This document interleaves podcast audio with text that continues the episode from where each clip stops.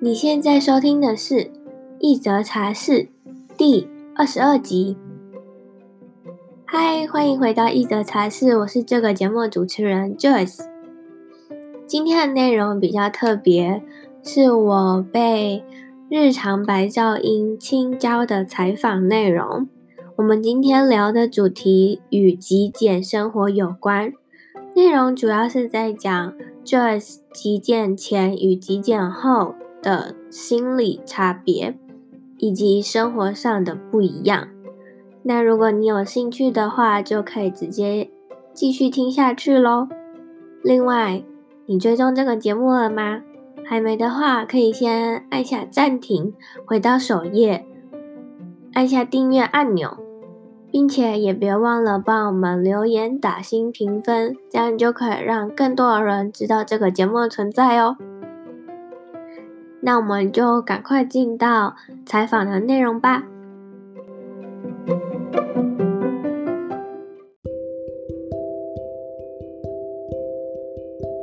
那你跟大家说说你是谁，然后你在为什么目标而努力？好，嗯、呃，大家好，我是 Joyce，目前有一个品牌叫做一则茶室，那同时也是一位音频节目主持人。为什么会想要创这个个人品牌呢？是因为当时我非常不喜欢我的前一份工作，因为我那份工作每天大概都要上班十到十二个小时，几乎都是泡在公司，每天除了上班跟回家就没有其他事情可以做了。那渐渐的也开始厌倦了这一份工作，因为他花了我时间实在是太多，然后又加上我一直以来都有在写部落格。呃，渐渐的有在接触到个人品牌之后，就决定想要尝试看看，把这个部落格转型成我自己的事业，那以后可以变成我的正职。因为我目前这个品牌没有办法帮我成为稳定的获利模式，所以我目前还有一份正职，呃，不，还还有一份兼差。那我自从开始认真经营这个品牌之后呢，我的品牌宗旨也。变了，就变。现在的一则茶室是致力于透过文字、音频还有咨询的方式，帮助女性找到她们自己热爱的样子，以及帮助她们达到经济独立。目前是以这个目标而努力当中。然后我最终的目标是想要前进 TED，我想要站在那个舞台上面去传达我的一些理念，还有我的故事。嗯，我想问一下。你从你说你从以前就有在写部落格，大概是在写什么样的主题呀？哦，我那时候就是在写书，因为我很喜欢看书，所以我喜欢把一些读书心得写成文章放上去。嗯，但我不会觉得说这个适合我的观众看，比较像是一种心情小语的概念。所以后来我也有改变了我自己的写作模式。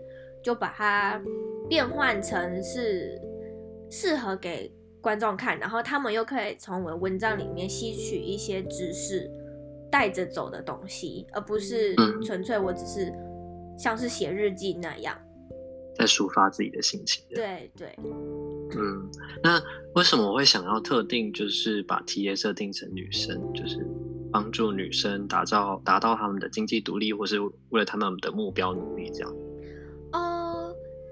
这件事情呢，应该可以可以和我妈有关，因为我妈她她自己没有工作，然后她她就是一个家庭主妇，那她常常就会觉得说花我爸赚来的钱很愧疚，她就可能会舍不得把钱花在自己身上，买个包包，或者是买一些自己喜欢的东西，或者是去一趟旅行什么，她都会觉得这个钱不是她赚的。所以我就觉得说，其实每一个女性都应该要有自己的经济能力，或者是自己的一笔私房钱。但是很多女性都不知道要怎么让自己经济独立。那这件问题又会衍生出，我发现其实我身边的一些女性朋友们，她们并没有存钱的习惯，她们可能是属于及时行乐的。那这件事情是非常危险，因为很可能之后会演变成负债的状况。就是因为他们可能太爱买，或者是没有办法控制把钱留住的这个这个行为。所以我、嗯、没有这个习惯。对对对，所以我就想要透过我的文章去传达一些这样的理念。嗯、那因为如果只写投资的话，我觉得帮助到的女性其实可以更广一点点。像是有些女性，她们可能对自己自我认同没有很够，嗯、或者是对自己没有自信，所以我也会写一些自我成长相关的。你可以接触一些什么样的书籍，然后让自己的心灵成长一点点。其实我还蛮认同你说你妈妈的那个那一点的，因为我觉得女生经济独立之外，不只是能够对自己好或对自己负责，而且那是两个人的感情会更加嗯。平等会站在同一个点上，不会有一种不对等的感觉。我觉得这还蛮重要的。哎、你有看过一部日剧，之前很红的，叫做《月薪娇妻》吗？嗯，没有，我没看。那你知道吗？你有听说过吗？我有听过，但是我不太清楚它的内容是什么。跟你的话题也有一点点相关。她那个女主角强觉得说，就算是家庭主妇，她做的工作还是需要有酬劳。所以她就是每周都还是有薪水这样子，哦，好好有趣哦。对，我觉得我觉得这个概念其实也蛮正确的，因为打理家里也是一个工作啊，这件事情很累啊。对啊。嗯，对，推荐你去看看，搞不好你会有一点一些不同的想法。好诶，好诶，好，谢谢。嗯，然后我知道 Joyce 有在呃推广极简生活嘛？呃，对，那对，为什么会想要开始极简生活呢？其实我一直都觉得我房间很杂很乱，所以我呃会不定期的，大概三到四个月的时候就会整理一下我自己的房间。那嗯，我是会觉得我的，因为我书桌还蛮大的，那我居然可以把这么大的书桌摆到只剩下一个小小的空间可以使用，我觉得自己非常的厉害。我那时候还是学生，所以我只要看到这样的状况，我就觉得心情很阿杂。那做事没有办法认真，所以我就会开始丢东西。然后我的丢东西的这个行为是拿起来就直接往垃圾桶里面丢。就是不管我以后还需不需要用到它，我就直接丢。这个心态是非常不好的，但我就会开始慢慢的去整理一些我以前可能留下来，然后现在用不到的东西。那后来是真正接触极简生活，是因为我看了一本叫做《不消费的一年》这本书。我那时候看到这本的时候，我就觉得哇，天啊，居然要不消费一年，这太难了吧！然后我就想说，要怎么样才能不消费一年？我一开始是抱着的心态，然后把这本书买回来。那结果他在里面，这作者他有提到他的极简生活。他其实这个作者原本是一个卡奴，然后他的家有很多衣服啊、家具啊、一些饰品，甚至还有一些是连吊牌都还没有剪的衣服。他就想要试试看，不要消费一年，用这种方式。来控制住自己的钱，留住一点自己的钱，所以他就开始用很多种方法，比如说把那些书拿去卖掉，把衣服拿去卖掉，那是不是就可以赚到钱了？通过这样的一个过程，他发现说，原来他自己有这么多的东西，非常的惊人，所以他才开始实施了极简生活。那我看完这本书之后呢，我才了解到，哦，原来这就是。在国外流行这么多年的一个生活模式，我看完之后，我并没有马上实施，我是后来又看了另外一本叫做《我决定简单生活》，是一个日本人写的。我觉得这个作者他更狂，他的形容是真正的极简是：假设你今天要出国去玩，把一箱行李箱拿出来，把你可能会需要用到的东西全部放进去。这个箱子以外的所有东西，你全部都可以极简掉。但我觉得这个这个等级太太高了，我没有办法，就是我没有办法接受。然后我觉得我现在也达不到，所以我现在我不能说我已经是一个完全的极简主义者，我只能说我还在进行当中，我是一个进现在进行式。朝这个方向努力对。对对对，那其实从去年开始，我就渐渐的有在极简掉一些东西，但。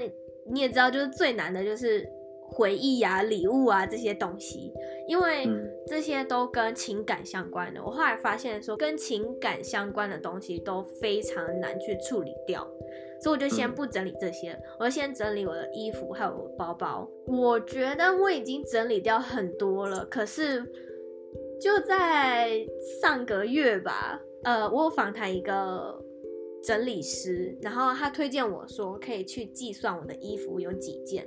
我算到第一百件，我就算不下去了。我就天哪，我不是已经丢了这么多的东西吗？为什么我还有一百件？而且一百件还蛮夸张的耶，是是超过一百件。重点是我我连我连我的外套、围巾、帽子，还有还有裤子、内衣、内裤都还没算进去哦，真的很夸张。所以我就哇哦，天哪，好可怕哦！所以我就想说，好，那我给我自己今年的目标，小小目标就是。我的衣服只剩五十件，就就算没有五十件好了，我也我也要至少让它降到一百吧，因为显然我现在我的衣服是超过一百的状况，因为我觉得说就是你把你自己的东西量化，你就可以知道你自己到底有多少样这个东西，你会被那些数字吓到，像是我很喜欢看书嘛，那嗯。我觉得很好看的书，我就会把它放在我书架上面。但是我一直催眠自己说，我总有一天会再拿下来翻第二次。但其实不会，因为我根本就没有翻过第二次。所以我这阵子我也开始大量的在卖我的书，即便有些是我很喜欢很喜欢的作者写的，但是我拿在手上，我讲不出这本书的内容，那就是不是表示这本书并没有值得我留下来的？呃，价值，那我就把它极简掉吧。嗯，对，我自己也很喜欢做手账跟买一些纸胶带，可是我后来发现，其实真正用到的也就那几个而已。因为之前在逛的时候就觉得，哦天哪，这好可爱啊！这天哪，这好可爱，这个我也总有一天会用到，但其实就就可能用了用了一两次而已。对，真的文具控都很容易有整面墙的收藏。对对，我就是文具控，然后。所以后来我就就慢慢的、慢慢的把这些东西转送给我妹，因为我觉得我既然要极简，我就要全部做到位。那有一次的时候，我就趁我爸妈出去玩几天的时候，把我从小到大所有奖状跟成绩单全部都扔了，因为我觉得这些东西不需要留着占空间啊。结果我妈回来之后，她就把我骂了一顿，她就说她觉得我做的太过了，这种东西是回忆。但是我会觉得，假设今天真的发生什么意外，你要逃出去的时候，你会抱着这一叠奖状吗？嗯，你一定是抱着什么衣服或钱啊，甚甚至连衣服都不拿，就直接钱包抓着就直接走了。对啊，我可能会拿着 Switch。你太夸张了，Switch。没有，我开玩笑的。所以我就想说，这些东西既然我在。有难时我就不会带走它，那我就我就不用把它留着了。但我最后我还是有看他们一最后一面啦，就把这些东西就是留在我自己的心中就好了。对，其实我有听你的前面的集数，好像有讲到这个故事。我那时候就会想说，嗯，其实这些东西可以被极简掉，但是，嗯，回忆的东西可以让它用数位的方式保存。哦，对，我我有想过，嗯，但是。我觉得我自己把它全部用成数位的话，嗯，我不会去看。嗯，对，所以我就想说，那那就算了，那就那就不用了，我就记在脑海里面就好了。OK，对，嗯，那你也有说你喜欢做手账啊之类的，嗯，那你现在还会继续在做吗？还是你极简掉之后就嗯就会变得比较简单的风格吗？还是你就连手账的这个习惯都极简掉？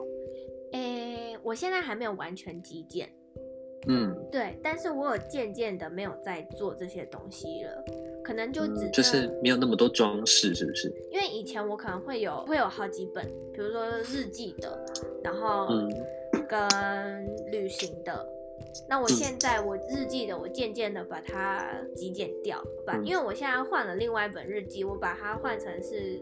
子弹笔记，那我觉得子弹笔记不太会需要用到这些胶带、这些文具的东西，所以我可能这些素材我还是会继续用，但就会把它用成是旅行的，因为我自己觉得我在做这个设计跟从粘贴到结束的这个过程，我是非常有成就感的。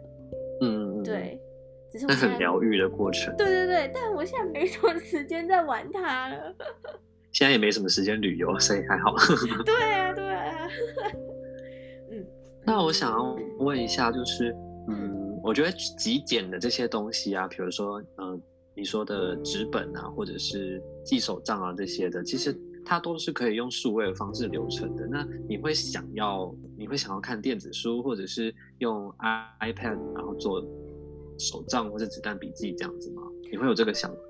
哦，你这问题问的非常的好，因为我前几个月我才纠结这件事情。我一直在想说，既然我要极简，我是不是不应该再买书，尤其是新书？我那时候有特地去找了电子阅读器跟 iPad，嗯，然后我还做了比较。嗯，那我最后的决定是先不买。因为我觉得 iPad 的话，它的实用性虽然是很高，没有错，但是毕竟它又是一个会伤眼的东西，我不想再多买一个东西来伤害 我的眼睛。那如果是电子阅读器的话，因为我使用的电子书的 App 有很多种，但是如果我买那个电子阅读器，它只能用他们家的 App，我觉得非常的不实用跟不方便，而且。他们家的那个电子书又都是要付费的，但是我有些可能会是用台湾免费的 APP 去看，嗯、所以后来我就接触到另外一个人，他跟我说，其实可以用另外一种方式。哦，我刚刚忘记讲一点，就是我还是喜欢翻书的感觉。嗯，很多书虫都会有这种，对对对，坚持一定要摸到纸张。对对对对对，那。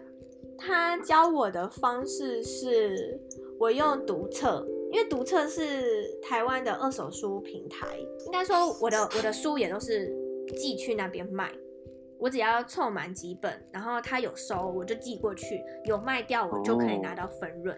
然后他说的方式是我可以直接在这个平台上面买书，那既然我买了。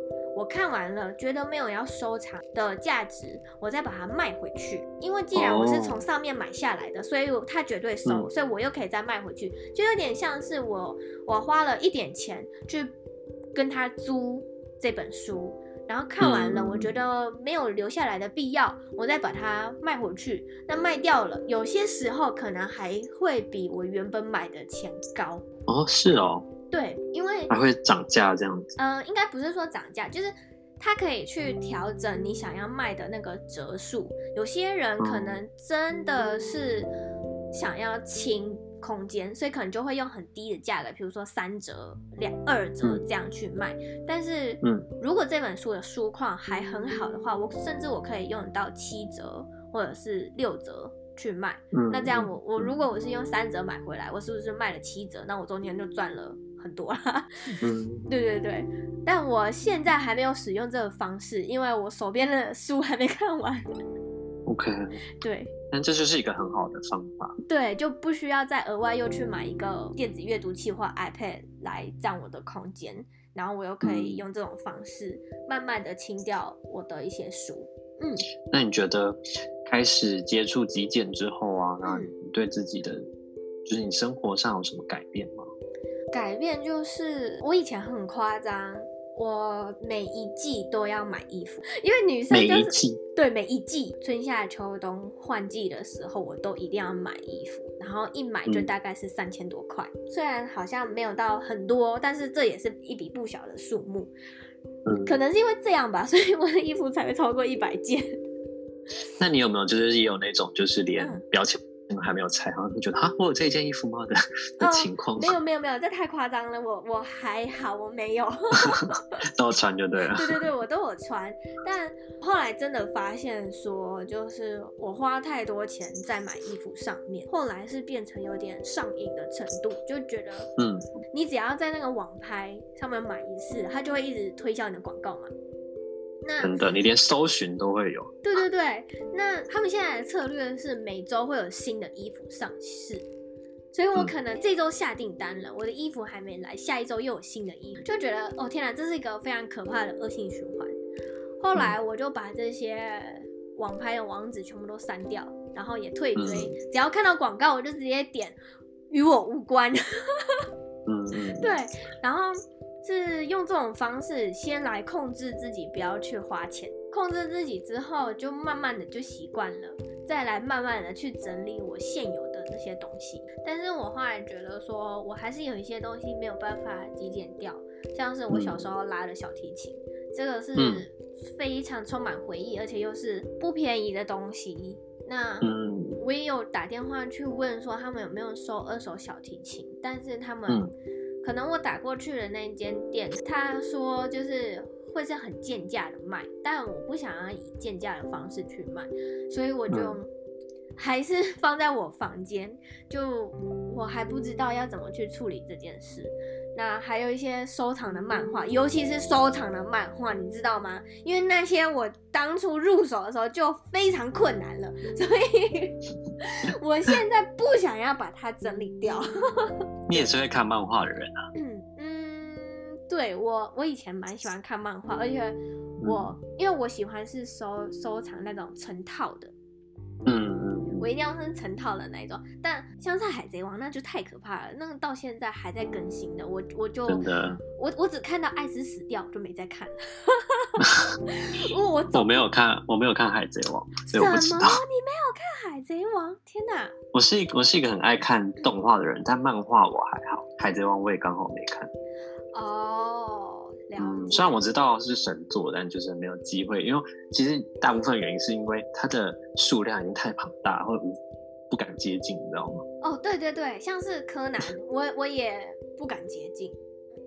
对啊，因为这些漫画真的，我我觉得是非常非常非常宝贵的东西。刚刚刚刚那个奖状的部分，就是可以直接丢掉，然后漫画就是宝贵。我跟你说，我当初在入手的时候有多么的艰辛万苦。不过现在整套整套卖，网络上应该也可以卖到很好的价格。可是我现在不想卖啊。OK，所以多好的价格你都不想卖，你都不心动。对，因为我我真的觉得，就是不管是他的画风，他的他的故事内容，都是非常值得。再一读再读的东西，我我觉得啦，我觉得应该说这件事情，买这一套漫画这件事情，在我人生算是蛮小重要的一件事，所以我才会这么纠结，因为那是我买了第一套十八禁的漫画。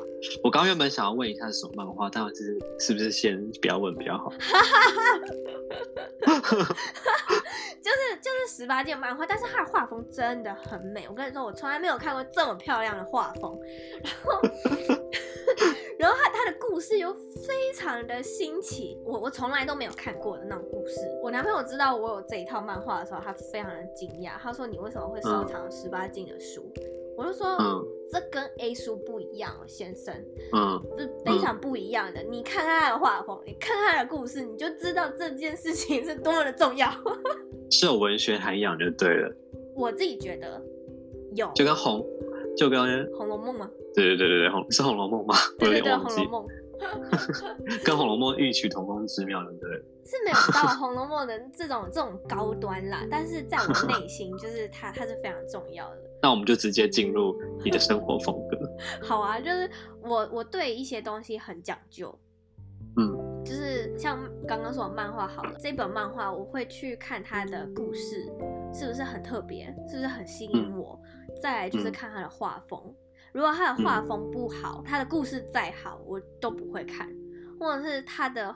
画风很好，它故事不好，我也不会看。我一定要两者兼具，我才会去看这件事情。那买书这件事也是，买书我更挑，我会看它的纸质，它里面的排版。有些工具书会有一些颜色，我还会去看它的色系。所以 真的买了很喜欢的书，那就真的是已经经过我内心标准的一 一本书。一个筛选过，对对对，我的筛选。那我在买衣服的时候也是，我我会宁愿把钱花在比较贵一点点的衣服，它的材质好，然后它可以穿很久。这是我接触极简之后才有的习惯，因为在那之前我是便宜就是好，我就是要买便宜的衣服。我后来发现，尤其是最近，我真的是非常感同身受。就是有一件衣服我在虾皮上面买的，我当时看到它的时候觉得很漂亮，然后那个价格我也超级心动，因为超便宜。结果我只穿了一次。我本来想说这次去环岛的时候我也要带着去穿，结果我一拿出来，它后面全部都是毛球，我又快气死了。是的，对，就是没有好货。对，所以后来我就觉得说，我还是会宁愿花稍微贵一点点的钱，然后去买一件我可以穿十年、二十年的衣服。其实我理想中的生活风格样子是可以活出我自己的韵味，因为我在大家的心目中都是。可爱的这个标签，但我其实一直想要追求自己的魅力很多年了，嗯、然 后一直可是一直摆脱不掉就是可爱这两个字，我就觉得 可以不要再说可爱了嘛，拜托我一点都不可爱。然后我也尝试很多不同风格的穿搭，或者是不同风呃样式的头发什么的，我全部都尝试了，嗯、但真就是摆脱不掉这两个字。后来我就慢慢发现说，好吧，既然这个标签会一直贴在我身上，那我就活出让别人可以感受到我的气质是由内而外散发出来的感觉吧。那既然这样的想法的话，可以给人有舒服的感觉，还有可爱的感觉，或亲近人的感觉，自然我觉得。maybe 以后我应该可以发展出 优雅的感觉吧，这是我我希望的样子啦。但我不知道未来我可不可以活出优雅这两个字。那我想要问你，有没有就是嗯什么样的形象是你想要你的目标，你的你所追求的样子？有没有哪个向往的女性的形象是你想要成为的样子？澳大利·赫本。哦天哪，我刚刚心里在想这个答案。是不是？但是他的有些习惯我不是很喜欢啦。你说抽烟吗？对，抽烟呐、啊，然后还有嗯，花钱啊这项的。对，但是、嗯、但是他的照片，你不觉得你光是看他的照片，你就会觉得哦，她是非常有韵味、有魅力的一个女性。对，那另外一个就是 Coco Chanel。嗯，对对对，就嗯。我会比起比起奥大利·赫本的话，我会比较喜欢香奈儿，因为她的她有她自己的想法，那嗯、呃，他也非常坚持自己的一些理念跟一些对时尚的一些原则。我觉得嗯、呃，香奈儿可以发展成今天这个样子，都是因为他的一些坚持。嗯，那因为我在我自己生活上面有一些很多我属于自己的坚持，而且可能在别人眼中会是固执，而不是坚持。嗯、对，所以呃，我会想要慢慢的朝那个方向，就是活出我自己喜欢的样子。嗯，对，那。我也会希望我的受众、我的粉丝们可以活出他们自己喜欢的样子，因为我曾经有迷失过自己到底是谁这件事情。我会，我会不知道我自己的情绪，我只知道我现在当下情绪是愤怒的，但是我不知道什么东西可以让我感到快乐。那什么事情可以让我感到愉悦？接触一些心灵的书籍之后，然后也看了一些很厉害的。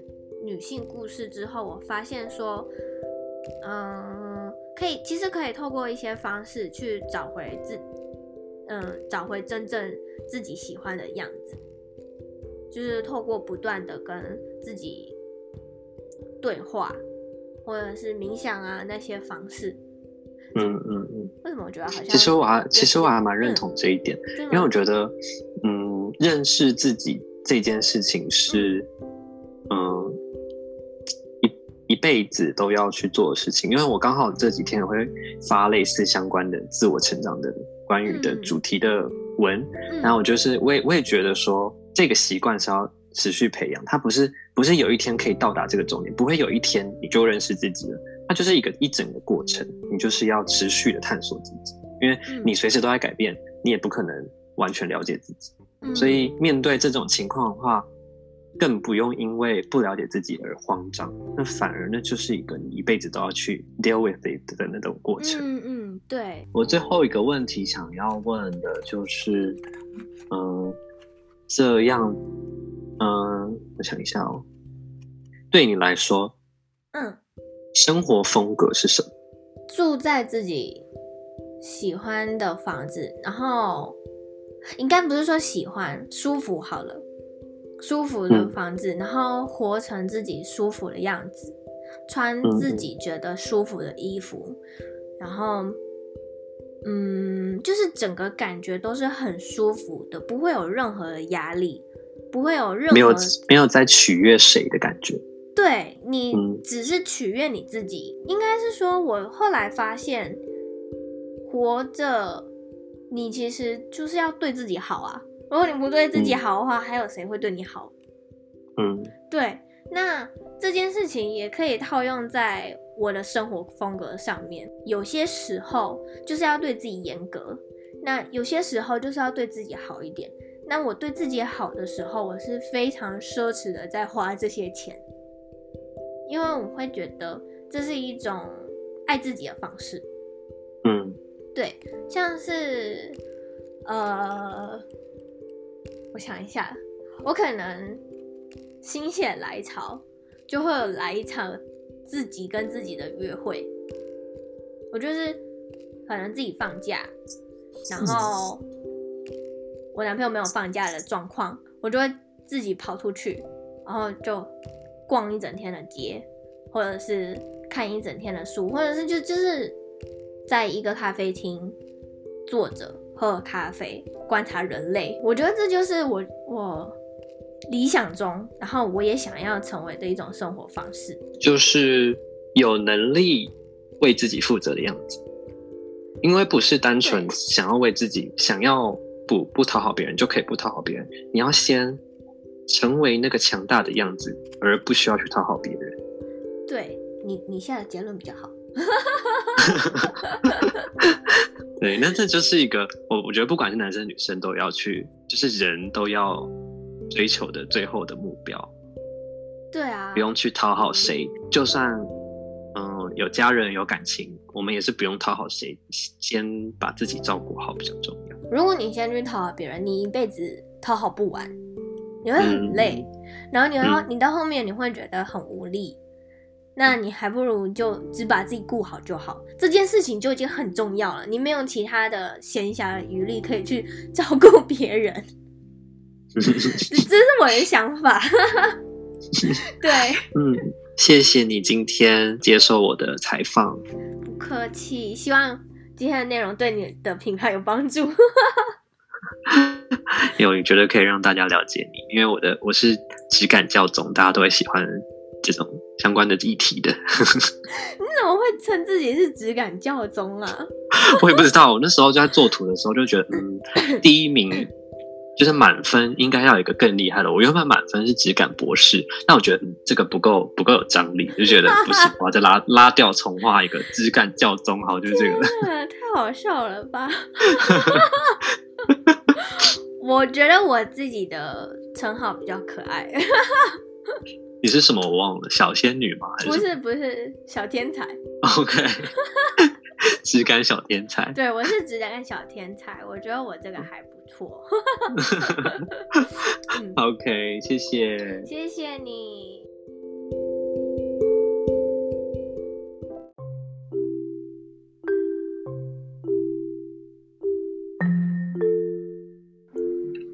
谢谢你今天的收听。如果你想要看完整版的文字稿内容，可以到一德茶室官网收看，或者是如果你有任何问题，都很欢迎你可以在这一集下方的文字稿留言。你呢，也可以截图这一集的节目分享到 Instagram 限时动态上，让我知道你有在收听这一集节目。我的网站网址和 IG 账号一样，都是 J O Y C E H S H。点 C O，我是和你一起成长的 Joyce。听完今天的故事，是不是觉得配上一杯茶特别好喝呢？下周三同一时间早上八点，准备好一杯茶，配着早餐，一起聆听下一则有趣的故事吧。我们下周茶室见，拜拜。